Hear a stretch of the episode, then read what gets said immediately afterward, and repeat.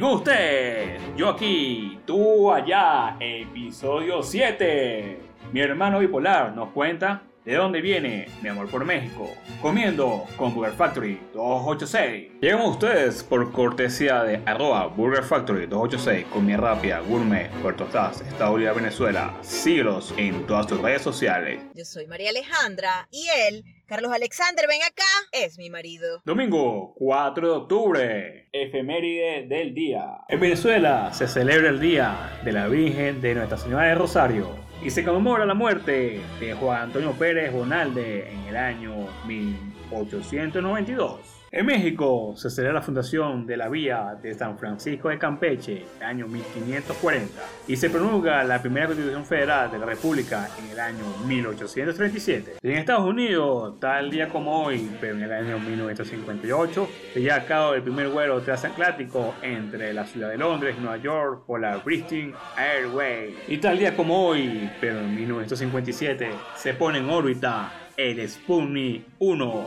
primer satélite artificial en orbitar la Tierra. Y como dato curioso, el 4 de octubre es el ducentésimo septuagésimo séptimo día del año y quedan 88 días para finalizar el año 2020. Efeméride del día. Un domingo más y un día menos para que se acabe el año. Hola mi amor, ¿cómo estás? Hola mi churucuchucu. El episodio de hoy es especial por muchas razones. Vamos a anunciar el ganador de nuestro concurso en alianza con Burger Factory 286 finalmente después de un mes de espera. No se pierdan nuestro final inesperado. Mi hermano bipolar nos cuenta, hoy aprenderemos un poco sobre la bipolaridad y les contaré de dónde viene mi amor por México. En el episodio pasado les conté cómo a muy temprana edad tuve que entender lo que es una lluvia dorada. Y si usted tiene hermanos, no le deseo pasar nunca por lo que nosotros tuvimos que pasar, porque no solamente es difícil para el paciente, es también difícil para todos quienes les rodean y les quieren. Y es que al contrario de los pueblos, los problemas son del tamaño de las familias. Familia pequeña, problemas pequeños. A menos de que usted sea Michael Melamed, quien cuenta con un solo hermano, pero una prominente fortuna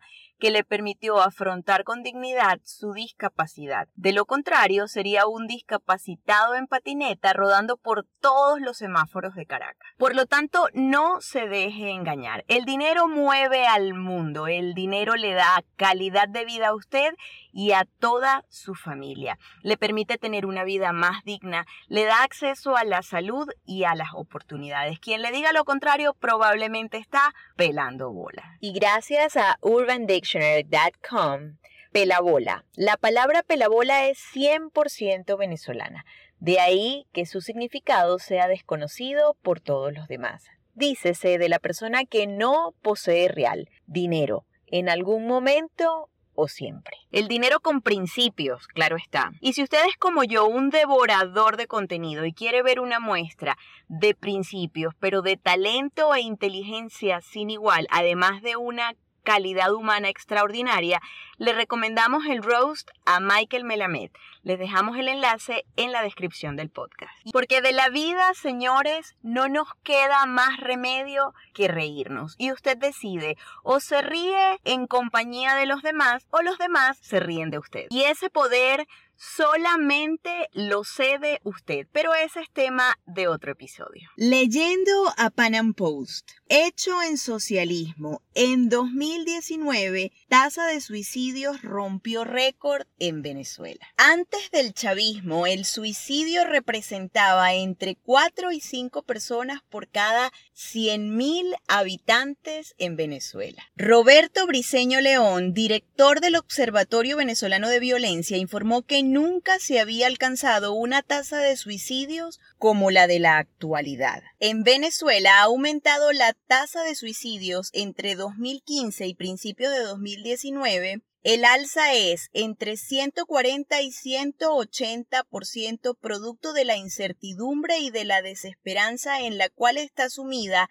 la población venezolana, indicó el sociólogo. Los venezolanos se suicidan dentro y fuera del país, como también aumenta la tasa de enfermedades mentales, el desapego a la vida y la desmotivación. Y si como yo, usted todavía tiene amigos y esos familiares que preferiría negar, que siguen ensimismados, y en el fanatismo, que no es otra cosa que ignorancia en la política y el comunismo, esta es una prueba irrefutable. Así que dígales... ¿Por qué no te callas? ¿Por qué no te callas? ¿Por qué no te callas? Según la opinión de muchos profesionales de una rama y otra, existe evidencia comprobada de que las enfermedades no existen y que son producto de nuestra mente. Está en nosotros desarrollarlas o no. De lo que sí tenemos certeza es que las condiciones de vida determinan nuestra salud. Esas cosas bellas del comunismo.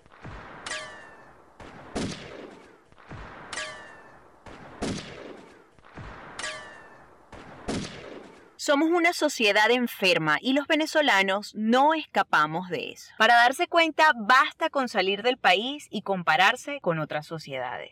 Aunque nuestra lucha ha sido muy dura y definitivamente inesperada, otras sociedades llevan años en la misma batalla, los centroamericanos, los mexicanos.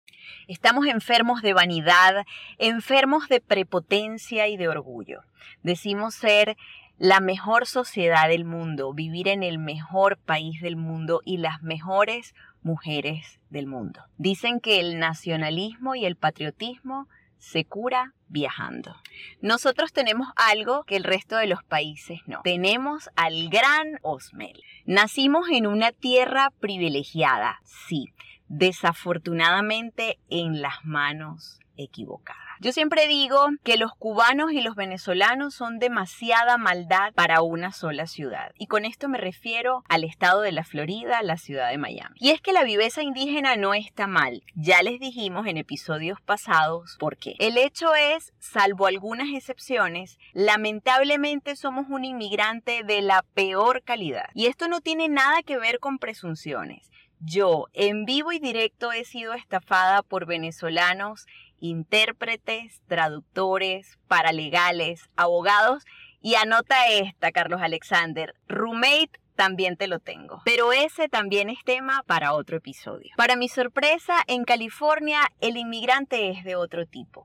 Mexicano, humilde, servicial, solidario. Claramente mi amor por México empieza por ti, Carlos Alexander, que ha sido abrazado por ese país maravilloso y esos pueblos lindos y pintorescos de México, con una gastronomía fantástica, variada, que se cuenta entre las mejores del mundo entero. Son un pueblo alegre y maravilloso con una cultura y una intelectualidad deslumbrante, figuras prominentes, sus artistas, sus celebridades. Tenemos muchos temas para próximos episodios. Y si de recomendaciones se trata, Podría hablarles de Club de Cuervos y del humor fantástico de figuras como Franco Escamilla y Sofía Niño de Rivera. Porque de la vida, señores, no nos queda más remedio que reírnos. Y usted decide o se ríe en compañía de los demás o los demás se ríen de usted. ¿Qué hacemos por nuestra salud o en contra de ella para no enfermarnos y no enfermar más al mundo entero?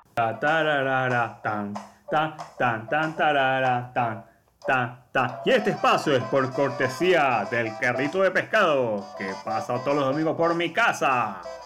Así vemos la realidad en Yata Podcast. Lo que nadie sabe y todos quisieran saber, trastornos mentales en figuras trascendentales de la historia. Wolfgang Amadeus Mozart, uno de los más grandes compositores de música sinfónica, con su Sinfonía número 40, padecía de síndrome de Tourette. Charles Dickens y su obra Un cuento de Navidad padecía de trastorno obsesivo compulsivo y de fobia a la sociedad. Salvador Dalí, uno de los más grandes pintores del siglo XX y creador de la persistencia de la memoria, padecía de depresión. Robert Schumann, compositor de obras como Estudio Sinfónico, padecía de demencia precoz. Ernest Hemingway, autor de obras literarias como El viejo del mar, padecía de depresión. Vincent Van Gogh, uno de los artistas más famosos de su época, autor de obras como Noche estrellada y Autorretrato herido, padecía de esquizofrenia. John Nash, uno de los grandes matemáticos, premio Nobel en Economía en 1994, padecía de esquizofrenia paranoide. Edvard Munch, artista y creador del grito,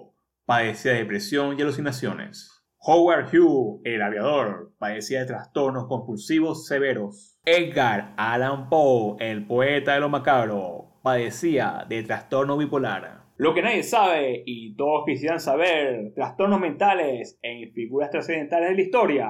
Menos trascendentales, pero más mediáticos, todos diagnosticados con trastorno bipolar, Britney Spears, Demi Lovato, Jim Carrey, Catherine Zeta-Jones y Kurt Cobain. Y como no se podía quedar atrás, el más mediático de todos, también diagnosticado con trastorno bipolar, el candidato a la presidencia de los Estados Unidos, Kanye West. Trascendental para nuestras vidas, mi hermano Alberto Alejandro Quesada. Mi hermano menor, a quien le llevo 10 y con quien tengo muy frecuentemente esas confrontaciones entre la hermana mayor que cree haber vivido para poder dar ciertos consejos y él como hermano menor para quien su hermana mayor ya pasó de moda y que definitivamente nada sabe de la vida. Típico en los hermanos menores. Diagnosticado con trastorno bipolar hace dos años. Por lo general pensamos que el trastorno bipolar es cuando una persona cambia de opinión o de estado de ánimo, o un día está bien y el otro día está mal, y no es así. El trastorno bipolar es cuando una persona pasa por dos estados, uno de euforia y locura llamado manía y el otro depresivo llamado depresión mayor. Fue el momento en que se desencadenó la enfermedad. Para ese entonces yo estaba en Perú, me había ido del país y me estaba quedando en un hostal, estaba con dos amigos y ellos estaban dormidos. Yo estaba sentado en una mesa porque no tenía sueño, no podía dormir y de repente sentí un dolor muy fuerte en el pecho en ese momento me estalló la cabeza. Tenía miles de pensamientos y tuve que agarrar una agenda y empecé a escribir todo, que eran frases, eh, pensamientos, negocios, todo tipo de cosas. Y en ese plan estuve de las 12 de la madrugada hasta las 4 de la mañana. En el momento en que cerré la agenda y decidí acostarme a dormir, ya al otro día cuando desperté era otra persona. Luego regresé a Venezuela y tenía momentos de lucidez y de locura, entonces no sabíamos bien qué era lo que estaba pasando. Y mi mamá fue para una psiquiatra por primera vez, pero la doctora no, no logró dar con el diagnóstico y al final no decidieron medicarme ni nada. Después de eso pasaron como tres semanas y mi mamá fue para otra psiquiatra que le recomendaron y ahí sí la doctora dio con el diagnóstico que era de trastorno bipolar. Y desde ese momento decidieron medicarme, pero lo hicieron a escondidas. Yo me siento bien nuevamente. Eh, me tomó aproximadamente un año y medio el poder recuperarme. Durante todo este tiempo fueron altos y bajos y en este tiempo atravesé por lo que fue el trastorno depresivo mayor. Tenemos que aprender a concientizar sobre este tipo de enfermedades ya que es un monstruo silencioso donde si no te expresas, si no le cuentas a alguien lo que sientes y te callas todo, vas a pensar que la muerte es la única salida. Puedes recaer si no sigues las indicaciones del médico. En el trastorno bipolar la medicación es de por vida. Eh, para los pacientes es difícil entender que vas a depender de una pastilla o que vas a tener que someterte a un tratamiento de por vida, pero realmente es algo muy sencillo. Es como la persona que sufre la tensión o la persona que sufre el corazón o la persona que es diabética solamente vas a tener algo que te va a ayudar y que te va a mejorar tu calidad de vida. Si no tomas tu tratamiento como el doctor te indica, ni sigues todas las indicaciones al pie de la letra del médico, puedes recaer nuevamente. Pues basado en mi experiencia, las señales que te pueden indicar que estás atravesando por una manía, como fue mi caso, es cuando, una, cuando la persona empieza a hablar muy rápido, cuando la persona tiene delirios de grandeza, cuando la persona dice incoherencias, eh, no duerme, tiene mucha euforia, tiene demasiada energía, no se queda tranquilo, está de un lado al otro. Esas pueden ser las señales que te pueden indicar que estás empezando en un trastorno bipolar. Mi recomendación sería principalmente hacer ejercicios. Eh, por más mal que te sientas, dedicarle unos 30 minutos al día. Eh, puede ser caminando, puede ser trotando o haciendo algún tipo de aeróbico, sería excelente para que ayudes a tu cerebro a producir endorfinas, que es una hormona que necesita mucho en este tipo de enfermedades. También la alimentación. La alimentación es muy importante, una alimentación sana, eh, en pro de lo verde, eh, alimentos no procesados, eh, pocas grasas saturadas, también el dormir, el descansar las 8 horas al día es fundamental para la salud mental. Y por último, pero no menos importante, ir al psicólogo. a veces pensamos que debemos estar locos para asistir al psicólogo y estamos muy equivocados. Realmente no se ha determinado una causa específica en sí de por qué se desencadena esta enfermedad. Pero la mayoría de los científicos lo asocian con la genética familiar y como mencioné anteriormente tiene que aparecer un suceso que sea el desencadenante de la enfermedad como la muerte de un familiar o algo muy fuerte como una depresión, algún choque, alguna ruptura amorosa o la pérdida de un trabajo, problemas económicos. Mi doctora se llama Nancy Rodríguez, una excelente psiquiatra, de verdad que le agradezco toda mi recuperación. Sin ella no pudiese estar sano nuevamente. Ya estamos cumpliendo dos meses con Burger Factory 286. Quiero agradecerle a todos mis amigos por haber sido mis comensales y ayudarme a crear el menú. Carla, que me ayudó a crear el logo. A mi hermano Luis, que me ayudó a elegir el nombre ideal. A mi hermanita Mari, que me ayudó desde lejos y que semana a semana me escuchan gracias a su podcast. A mis amigos Luis Carlos y Gerson, uno por darme el eslogan y el otro por ser el mejor fotógrafo. A mi amiga Fátima, que me introdujo nuevamente en el mundo de la comida. A mis amigos Rafa, Angie y Carne, que gracias a toda su propaganda y también a sus consejos me ayudaron a crear la combinación correcta. Gracias a todas esas personas que no están físicamente y que desde muy lejos me mostraron su apoyo. Y especialmente gracias a todos los clientes que han apostado por elegirnos y nos han permitido llevarles a su hogar un producto de calidad hecho con muchísimo cariño y esfuerzo. Nuestro emprendedor de la semana habla sobre su menú. Ha llegado el momento más esperado en Yo aquí, tú allá. Y nuestro comentario ganador, después de haber cumplido todas las reglas del concurso, es Hilda-M Fermín. Merezco ser la ganadora de la cena, porque ya le prometí a mi abuela Hilda que comeríamos los deliciosos enrollados de Google Factory 286, divirtiéndonos con el podcast de los amigos de Yo aquí, tú allá, si no me mata. Se inventó que su abuela se llama Hilda, igual que la de nosotros, y nos escribió hasta el cansancio. Hilda, ahí tienes tu cena para dos, buen provecho. Y si lo tuyo es el emprendimiento y quieres darte a conocer, no lo pienses más. Escríbenos a yataposca.com y sé nuestro próximo invitado. Y antes de finalizar, queremos dar las gracias. Señor Internet, señores de Wikipedia, señor YouTube, muchas gracias por todas sus referencias. Quédate aquí, yo aquí, tú allá. Y síguenos todos los domingos, hora 9 pm Venezuela, por las redes sociales y por las plataformas SoundCloud, Anchor FM, Spotify, Apple Podcast, Google Podcast, YouTube como Yata Podcast. Y hasta luego. Recuerda, después de cada episodio la vas a bien con el jabonzote. Y como todo, no es reggaetón para el recuerdo. 2020, La Piedra, Don Miguelo. Vámonos pa'l monte, a bañarnos al río. Tú pones la brasa, el cachimbo mío.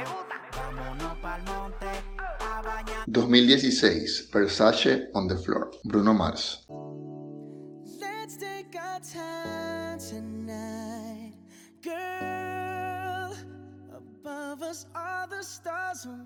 2006, The Right Man, Cristina Aguilera.